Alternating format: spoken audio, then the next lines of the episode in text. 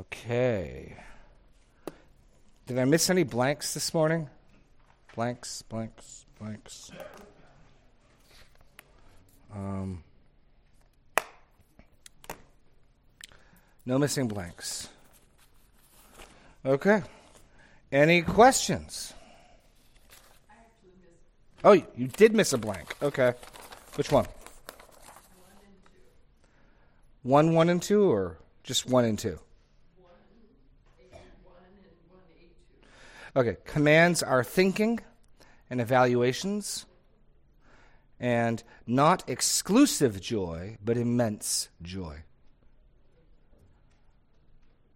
Make sense? Okay. Any other blanks? Okay. Any questions from this morning? This is the talkative ABF. Jake tells me all the question askers are in his ABF. So, um,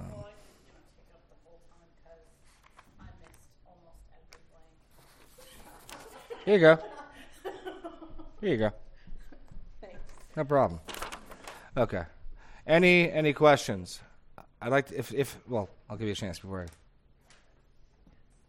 Oh, we need a microphone. We need a microphone. You said that a trial. Okay. Um, a trial is an external test or difficulty, and then you fleshed out that there's a difference between the internal and external. Could you Yes. flesh out again the internal aspect? Sure. Um, so th- the two the two Greek words are really closely related. It's a context makes it clear what's going on. So because he's going to deal with the internal aspect in verses thirteen and fourteen, um, where it's not external and it's nothing to count as joyful. My my sinful desires, wanting sinful things, is not an occasion for joy, right? Um, it's it's the external provocation. You can think of it two ways, like. Um, don't get behind me, Satan, Jesus says to Peter, right? There's a sense in which what Peter is, and they, they relate, because what Peter is saying, Jesus, we know, if there's a way to avoid the suffering of the cross, wants to avoid the suffering of the cross. So Peter saying, Far be it from you, Lord, is in one sense a real temptation. It's playing upon it. It the best analogy I've heard is like a piano. If I take a piano and hit the sustain button, button the pedal, which takes the dampers off the strings, if you open the lid of the piano and you hum a note in, the, the resonant note on the inside will, will s- sympathetically um, resonate as well, right? And so that's clumsy, but I think helpful picture of how external trials become internal temptations, right? So um, let's let's give a scenario. The, the external trial might be for a married man a coworker flirting with him, like that's the external trial, and that is going to play into potentially his own lusts, his own desires, which will be his own temptation. The, the two are interlocked. The tr- the, the uh, trial is this coworker. And James is making it clear, though, make sure if you sin, it was only because your desires and your lusts drew you away, right? So that, because James is making the distinction, returns the camera inward in 13 and 14, then I'm making the distinction between, but they, they work together, right? I mean, so whatever the trial is will always be a provocation for us to potentially respond sinfully. And I'm just distinguishing between the inward desires and cravings and longings and lures, which are just me and nothing but me, and not, I would say, a cause for joy. And yet, this external trial is something that God's going to work good through. Does that, does that is there, is there something, a finer point you're looking at with that? Okay. Okay. Any other, thank you. Any other questions or thoughts on this? Um, then let me talk about the think, do, feel. Where you remember think, do, feel, right, Zeb? Okay. Yeah. Mary, were you were you even? Yeah. Okay. Were you here from like the beginning of when I got here, or how? I, I remember. So, yes. Yes. Microphone. He's coming. Before you go on, can Yes. I can I just ask you is um, would um, the person flirting with the person at work be considered a trial, or is that really like temptation? Well, in James's categories, I think the external event is a trial which arouses temptation. Does that make Oh, sense? okay. Arouse- So, so th- the word he uses for trial is the same word used in Luke 4 the devil tempted Jesus. He tested him. And so the idea is more of a testing or a proving or a furnace, that type of idea. The tested, Peter talks about the tested genuineness of your faith. Mm. And James distinguishes in 14, 13 and 14, each one of us is lured and enticed by his own desires. So if, I lead, if it leads to sin, I can't say that woman did it. James would say, oh, no, no, no, you were lured and enticed by your own desires. That woman was the occasion for the arousing of my desires, mm. but my own desires and nothing but my own desires led me astray. I can't blame God and I can't blame her. I got to blame me. Um, so that they, they, they interlock, and in our experience, they may not be as crystally clear separate. But the main point I'm getting at is we're not told to rejoice in inward desires, sinful desires. Okay. And we're also told not to blame shift. It's, it's me and no one but me when I sin. Yet, so, dis- so that's the only distinguishing separation I'm trying to make. In one sense, it's an interlocking whole, and it's not as simple as where one begins and the other ends. Okay. But Jesus was, was tested by the devil, and because there were no sinful desires in him, verses 13 and 14 never happened to him. But externally, Satan tempted him for, I mean, he was in the wilderness for 40 days and 40 nights. So that's the only distinction I'm making. If, I, if, if a man, if I were to sin with this woman, I couldn't blame her. I couldn't say it's her fault. Right. Now, God might say she's culpable as well. I mean, it's Jesus talking about putting a stumbling block in front of someone else. Um, woe to them if they stumble, but woe to those who put stumbling blocks in front of them. The person who stumbles is still stumbling because of their own desires, their own inward sinfulness and yet I can certainly provoke people to sin. I mean, that's that's the distinction I'm making: the external provocations and the internal resonance.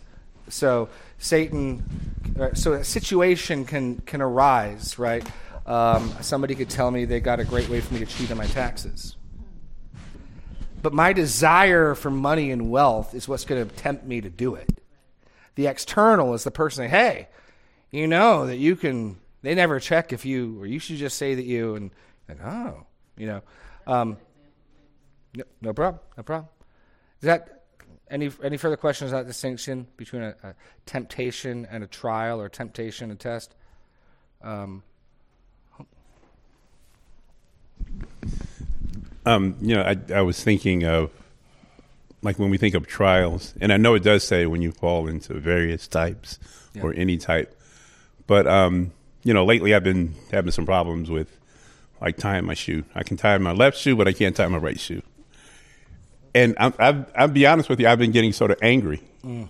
that you know I'm not able to stretch like I used to, and yeah. you know my body doesn't work the way it used to. And I'm sort of like, well, this is not a trial. This is just you know something that's happening. And, right. You know, and knowing the scripture, it's like, okay, am I? What am I doing there? Am I? Am I to count it all joy, or am I to you know, I know, you know, I'm trying to get it fixed and get it working, but you know, how does one? You don't want. I don't want to say that. Oh, everything's a trial. Oh, woe is me. Oh, you know, I'm struggling through. Everything is an opportunity for you and me to respond in faith and trust God, or to respond in unbelief and trust something else. Mm-hmm. So, it, I mean, what event in life doesn't grow your faith and grow your endurance potentially? Everything. So, in one sense, everything's a trial. I mean, everything is how are you going to respond? Mm. Will you respond in faith or will you respond in something else? So, in one sense, sure, everything's a trial. I mean, I, I think we're more aware of the more difficult ones, but no, I get frustrated when I, my memory isn't what it used to be, I get mad because I, I'm used to being able to just boom, and I'll reach for something that I know I know. It's a stupid word. Like, what's the word? I'm trying to think of the word. It's like a fa- like limited aphasia or something, and I'll get frustrated because I'm used to being able to just grab the word, and I'm like basically reaching and grabbing the air, you know. And it's small, and if I calm down, I usually can get it quickly enough. But I'm getting older, and that's I find that very challenge, very it provokes me, you know. Um, and I gotta know what it, what's good about this. God is reminding me that I'm but dust. Is that good for me to know? Yeah. God's reminding me that I'm not as powerful or strong as I like to think I am. Is that good? Yeah. Is this going to be somewhere I'm going to have to, my weakness, trust Him in? Yeah. Okay, so if that's working good for me, I don't like it. I'd love to have the full quick use of my memory back, mm-hmm. but I can see good in it, right? I mean, and that's what I to grab onto to see this is good. It's good because God's allowed it to happen in that sense. I mean, it's good for my growth, good, right? And that's, I think, the same axis that Paul's thinking of when he says God causes all things to work for together for the good of those who love him. Good meaning like becoming more like Jesus, trusting God more, not necessarily the happy or the fun of those who love him, but they're good. Um, yeah. Yeah, I, I think it's more of um, you know my thinking. Oh, you know the spiritual things, the, the big things. You know those monumentous uh, things that come your way, and you stand firm in the midst of the trial. Yeah. and the everyday, as you mentioned, mundane um, things that cause us to grow, and re- re- realizing, you know, I believe in God's sovereignty, and I, I believe that wholeheartedly. And so, even in these small things, I need to remind myself that, yeah, He's allowed this. Yeah, yeah. No, it- it's it's amazing how just people losing some of their conveniences, and I'm not even going to let me be clear here. When I talk about masks and distancing, I'm not even going to try to settle the issue. Like, whatever you decide to do, it's never right to be grumbling and bickering and kicking and complaining. So if you decide this is where I need to be civilly disobedient, okay, like do it in faith, do it in joy, do it to the glory of God. And if you're going to put the mask on and go into Costco, do it in faith, do it with a good attitude to the glory of God. Like whatever road you're taking, I'm not even trying to settle the issue. I'm just saying what's never good, what's never from God, what's never the wisdom from above is grumbling and complaining and bickering and all that. In, in fact, James, the more I read James, the more it ties together. Go to chapter 3, right? Um, go to James 3.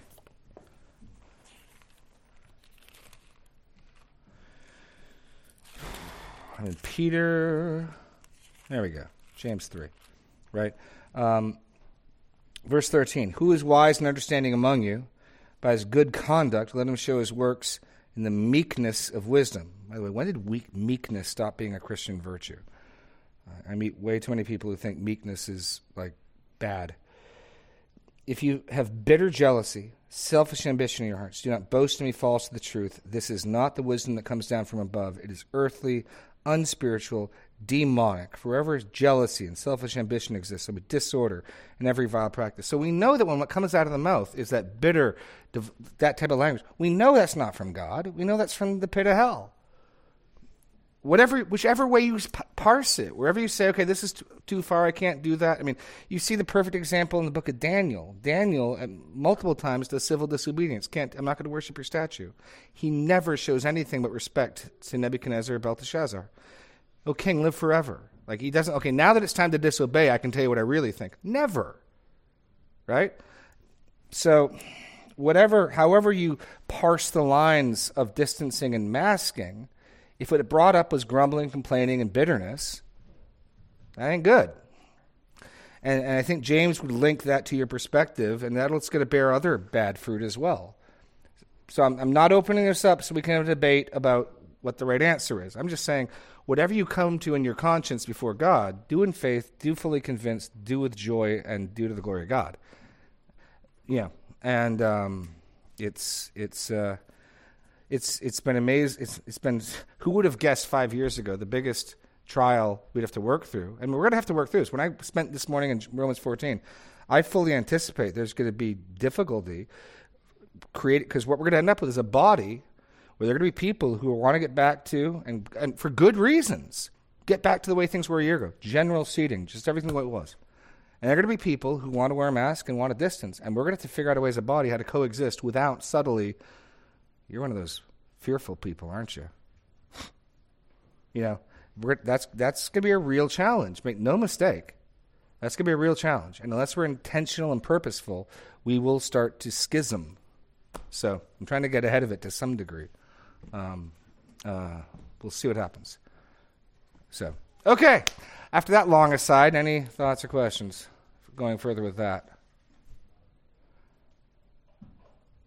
Okay. I'd like to talk a little bit about the relationships of thoughts, actions, and feelings. Um, did, did, did what I was saying make sense? Let me start with my first premise. My first premise is that most of our culture has the opposite order.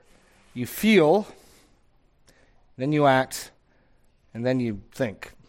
Or you write, in my case, you write bad poetry about it, you know.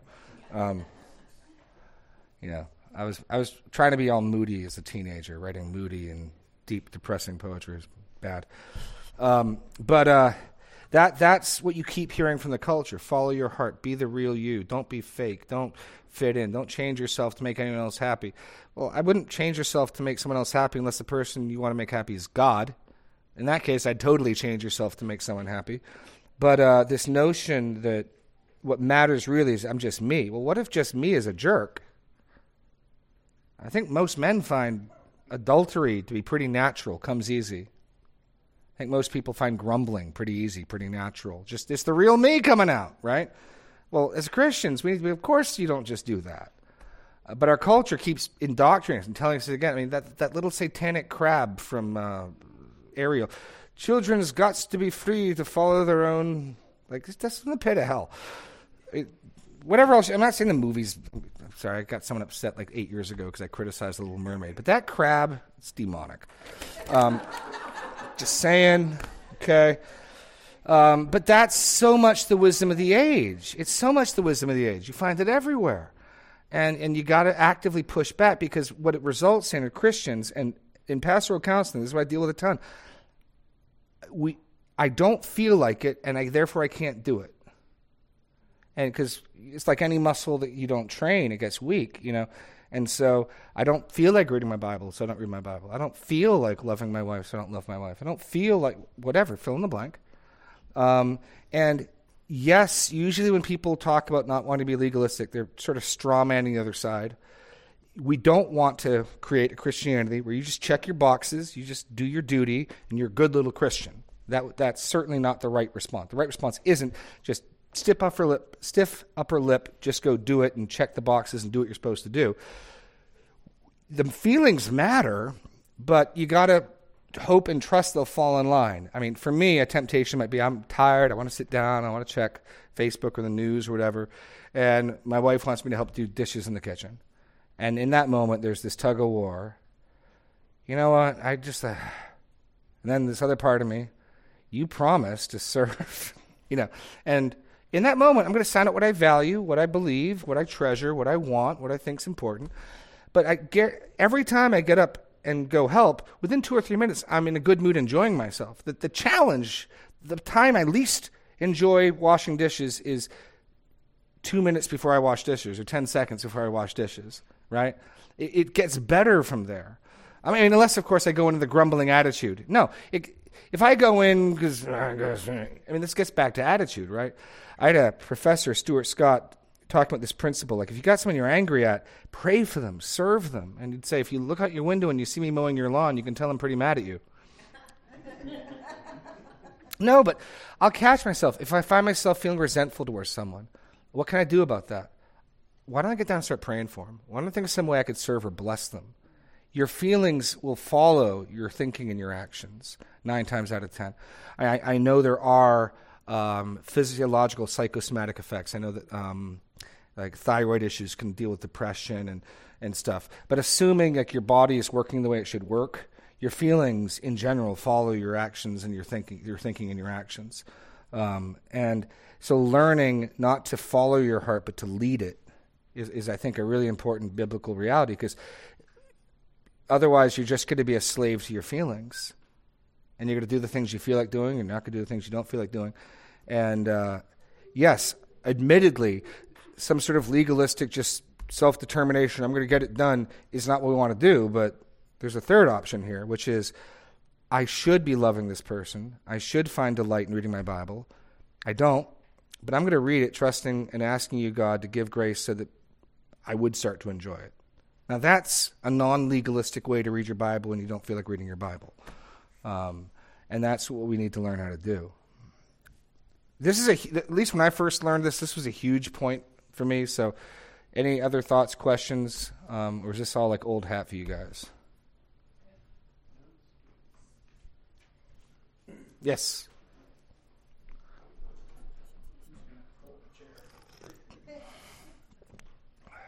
I'm trying not to hog up all the time. You don't have much competition, so you're doing fine. Yeah. but you know, one of the things I, I think I've learned is to when I hear people say, "Well, what do you feel like?" Um, well, I feel that the Bible says this, or I feel, and I feel, and you know, when you, people say that, they, they're not using their mind. They, they're the first thing that they're putting forth is their feelings. And I, I don't know where I heard this at, but someone gave it the analogy of faith, facts, faith, and feelings. He says if you get that twisted around, if you put feelings first and your faith and then the facts last, th- those feelings will pull your faith down. Those feelings are will will cause you not to be stable. And it's like they're, all three of those are tied together. If you have your facts, who is God? What does His Word say? And you and you act on faith, mm. your feelings will follow. Your feelings will be rooted and grounded right. in the faith that you have. So when you're not feeling like a Christian, when you don't feel, you know, you're you're living up to the standards of, of, of what God has called us to, and you know, ninety nine point nine percent of the day you may feel that way. But that's but what's the truth? What's the fact? Right. And I think that's where um, you know I've, I've been learning that. And a lot of times my wife will ask me, "Well, do you feel like going to the store?" I'm sitting in front of the television. I'm relaxed. The last thing I feel like is going to the store. When she says, "Well, if you don't feel like going," but then I have another problem is when she wants me to go to the store, and I'm thinking, okay, well, I'm going to be a dutiful husband, but wait a minute, she's sending me to the store to add to the meal to make it better, which is going to taste better. So now I've got this dual thing of, am I really serving her or am I serving myself? Because now I got this dual thing going you love your wife, on. You love yourself. Yeah. What Paul says. Yeah, it's true. So no, I'll sometimes I'll sometimes say to Serena, and not not in a totally snarky way. Do you feel like giving me a hand? No, but I will if you want.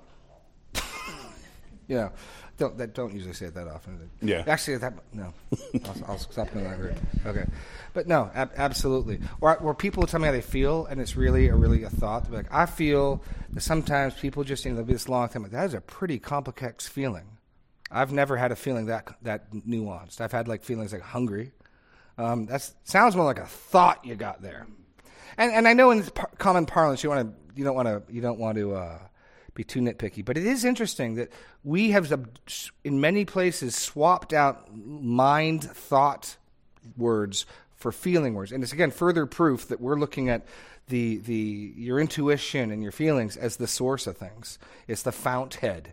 And uh, so it's it's interesting how the language goes. That so often people mean I think and they say I feel, um, and, and we don't miscommunicate too much, which is why I'm, I'm being kind of uh, nitpicky. If I'm like, don't you mean think? But it is interesting that that's the dominant way people describe things. Um, one more. Yeah, go. You know, like getting up in the morning and going to work. Yeah. You know, it's it's going to be ten degrees tomorrow morning. How many of us are going to feel like getting up, going out to your car, and driving to work, and you know, being out in the elements? We don't feel like doing it, but we, we know if we don't go to work, eventually we'll be out in the elements all the time. So it's like, okay, well, you know, 20 minutes in the car versus, you know, 24 hours out on the street. Yeah, I think I'll, I'll take that. I'll take that trade off any day. And so I think we, you know, we, we start to logically think when, when, when you put people to the test, they'll start to logically think about what their feelings are and overcome those feelings because of the consequences if they just continue to follow their feelings. Yeah. Open your Bibles to Proverbs 25. This is a proverb. I prefer the New American Standards rendering of it than the ESV. The ESV obscures a nuance I think is important. Um, anyone got the New American Standard in here? Anybody? Any NASBs? Okay. Would you be so kind as to read Proverbs, when everyone gets there, Proverbs 25, 28? Oh, yes, please. 25, 25, 28.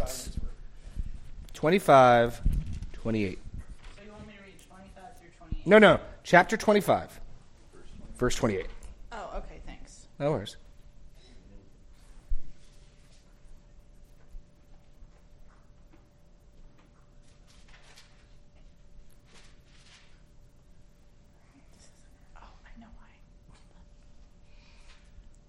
I know why. 25, 28, right? Yes, ma'am. Like a city that is broken into and without walls is a man who has no control over his spirit.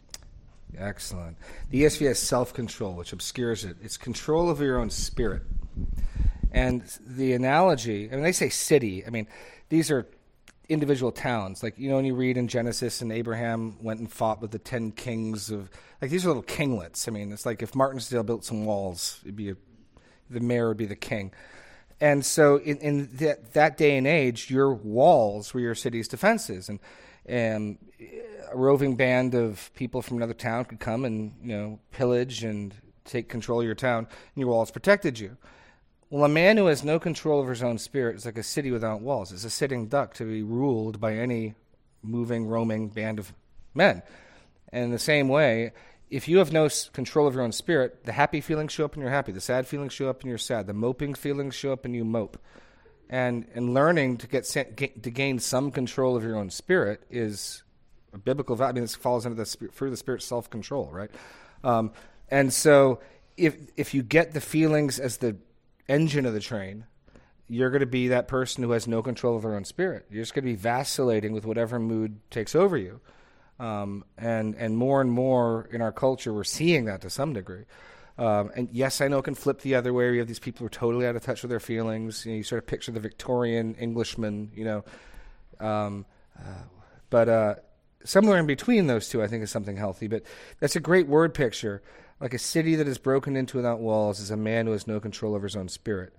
And in the Hebrew poetry is even more stark. There's no like. The way the proverbs work generally is you just put two things alongside of each other, and it's up for you to figure out the relationship. So the, the Hebrew would be a city broken into with no walls, a man with no control over his own spirit. Yeah, that that's that's you're left to understand the relationship. Um, a beautiful woman without discretion, a gold ring and a pig's snout. I mean, that's the way they that's the way they show up, and you're left to go. I wonder what the relationship is. Um, anyway, okay. Any further questions on this? Okay. Then let me make another point. Um, I had it in my notes. I was going to say it. I'm like, that'll be a good point to say, and I totally forgot to. Um, does anyone know? Okay, first off, does anyone know what etymology means? Etymology. No. Etymology, right? Etymology. Words. Word origins, where they come from. Word origins. Um, does anyone know what the etymology of the word worship is? Where it comes from? Give, give Zeb. I know Zeb knows, but, but we'll let him do it. I believe it's a, basically a contraction of worthship. Exactly. Ascribing worth and this is, gets into how all everything is worship, because every, everything you do evidences values and what you think things are worth. So if you get back to uh, my outline points one C four, genuine faith values endurance more than comfort. Genuine faith thinks it's worth something. It gets back to worship. What do you what do you value? Worship is all about demonstrating what you want, what you think is important. Um, and so, how you deal with trials will reveal what you worship, what you think's worth something. And so, James, in classic Hebrew wisdom um, approach, is laying out these two paths. There's one road where you consider it joy in the midst of the trial, and endurance is the byproduct. And endurance, as you continue to let that happen, will it's going to make you mature and complete. And then in verse 12, you're upon completion of testing, you're going to receive the crown of life which God has promised for those who love Him. That's one road. There's another road that has grumbling, blaming God, getting angry. That's going to allow your lusts and desires to entice you. We'll get there, but he's using actually hunting and fishing language. Um, the luring and enticing, hunting and fishing language. And that's going to yield a pregnancy of sin. And then sin, if it's left to grow up and become full grown, brings forth death. Here's another road. Here, here are your two roads. And he's, he's, he knows that the scattered church in persecution, in dishonor, in their poverty, oh, there's so many opportunities for them to sin and f- shrink away in unbelief. And so this is the counsel he's given to a beaten down, beleaguered people. Count it all joy. That's where he starts. We got to start in the mind. Uh, I, I think it's huge. But um, but recognizing those two paths and the two immediate results and the two long term results crown of life, death, maturity endurance, sin. That's those are the two roads um, in the in the first chunk of James. So, any thoughts or questions on that? Anything else I want to say?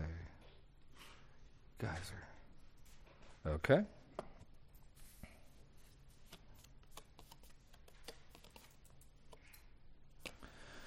Then, any other broader questions? Except where's Simeon? He's not here. He was here. He wanted to know about angel salvation. Maybe there may, there may be time for that after all. Um, anything else? Sarah. So, when you are thinking through why am I feeling this way and identifying incorrect thought patterns, Yeah. how can you fight that when you find that that's what you keep coming back to? Okay. It's it's reminding yourself what's also true. So generally, pessimism highlights there, there are two things pessimism does.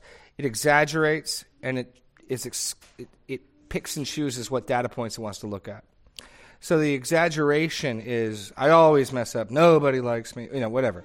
Right. So you got to catch that. First of all, is what I'm even saying true? Right. Um, but sometimes it's perfectly true. I just got diagnosed with you know stage four cancer, and I got three months to live. And unless something miraculous happens, I'm going to be dead.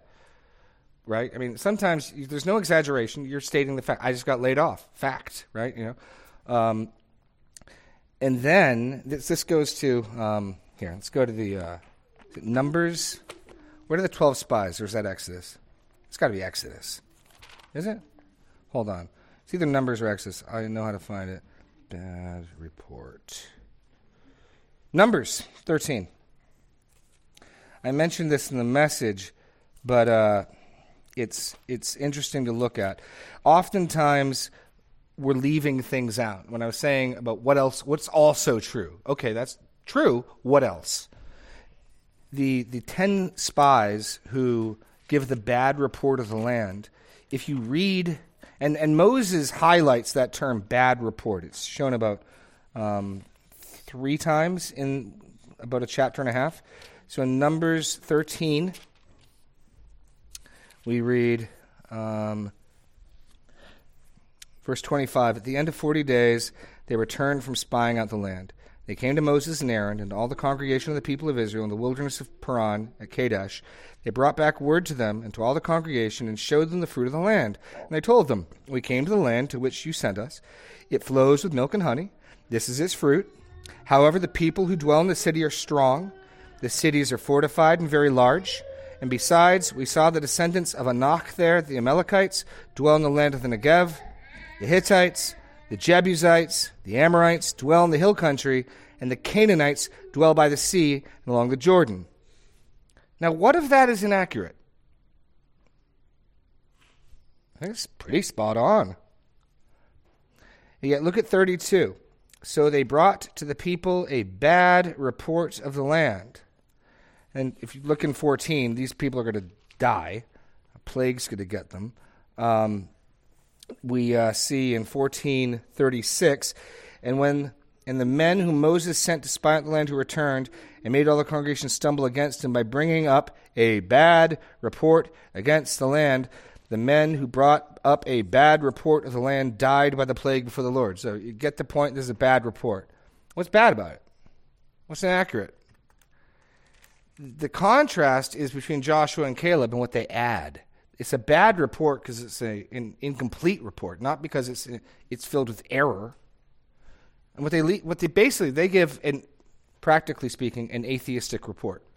Humanly speaking, we are like ants before them. They're bigger than us. They're more defended than us. They're more numerous than us. That's all true. And they leave out there's a God who's made promises. But Caleb, verse chapter 13, verse 30, quieted the people before Moses and said, Let us go up at once and occupy it, for we are able to overcome it. Then men who'd gone up with him said, "We have not, we will not be able to go against the people, for they are stronger than we are." And again, humanly speaking, that's true. So our hearts regularly give these bad reports, these incomplete reports. And we, what faith does is has not God spoken? Has not God given things? Is there not promises of His I can rely upon? Yes, but. And so frequently our hearts give functionally atheistic reports. Humanly speaking, this is the way it is. And you got to be like, but, but is there a living God? And has the living God said anything about this? How does that factor in as well? Like, okay. That's, Sarah, I think what you need to do is sit down and remind yourself of truth. What am I leaving out? What's also true? So, um, I mean, and God can do this in, in many ways. Phil Hopper was telling me about how he was at a Walmart with his wife, and his legs, the hives were really burning, and he went outside because it was just in pain, and he was starting to feel sorry for himself, start to feel down. And a guy in a wheelchair with two amputated legs went by him and all of a sudden, he was thankful for his legs with hives.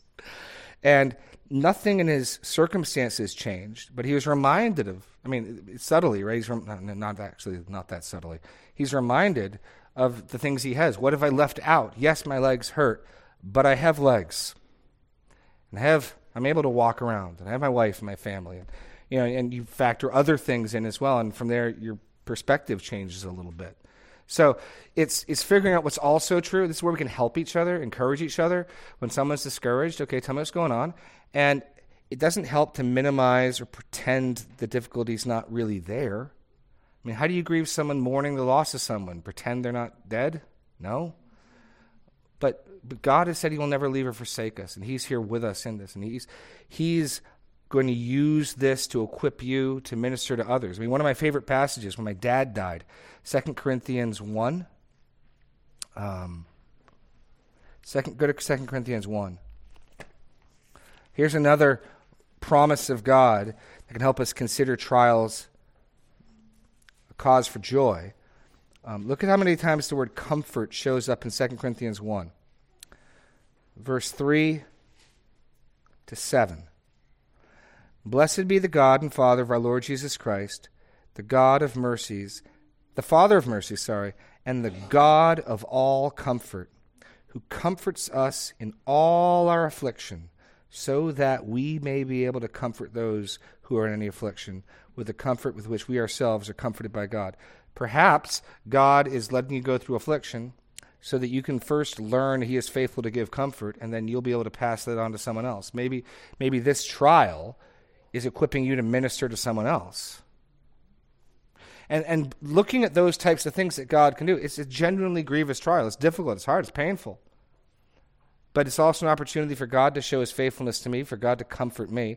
And as I learn that and experience that, I can comfort someone else with the same comfort I've received.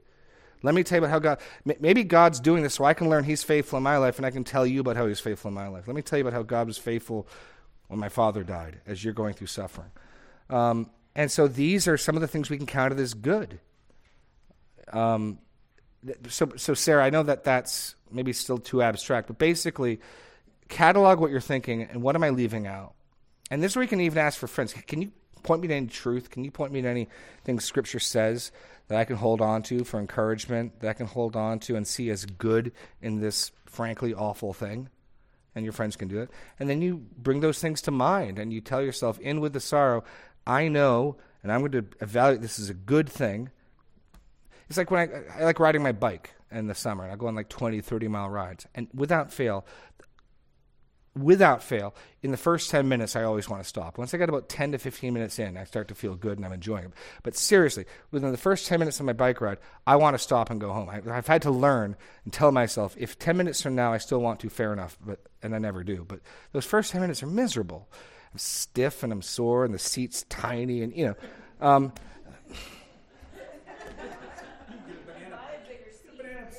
they're actually not. You actually, I've, my friend of mine tried that. It's actually better to toughen up your posterior than to get a big wide cushion seat.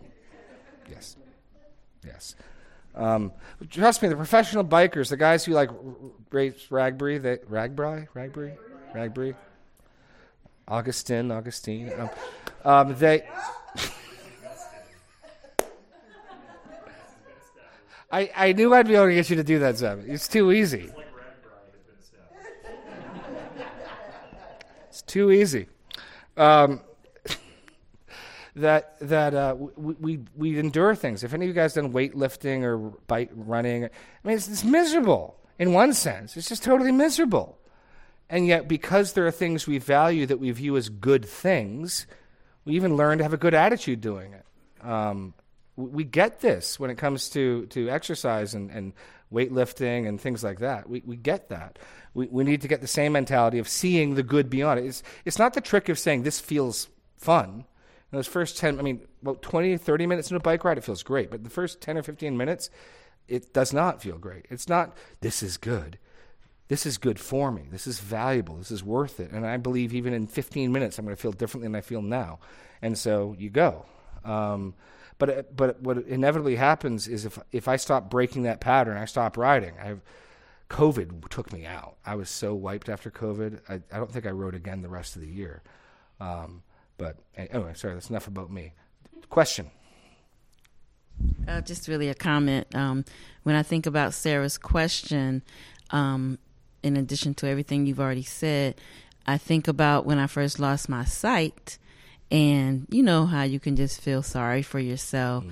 And the Lord just brought back this scripture that, and I can't recall where it is, but um, basically what it says is to cast every, I mean, to um, bring every thought captive mm. to um, Jesus and um, cast all my cares on Him. That was very helpful for me, and I really practiced that a lot, often.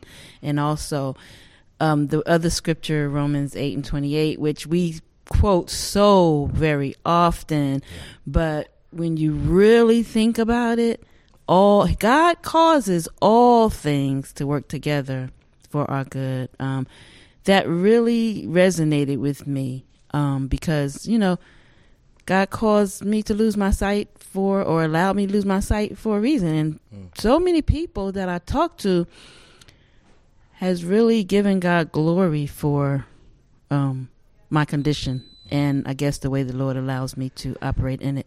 So it can truly be a blessing, certain things, trials that we go through in our life. Yeah.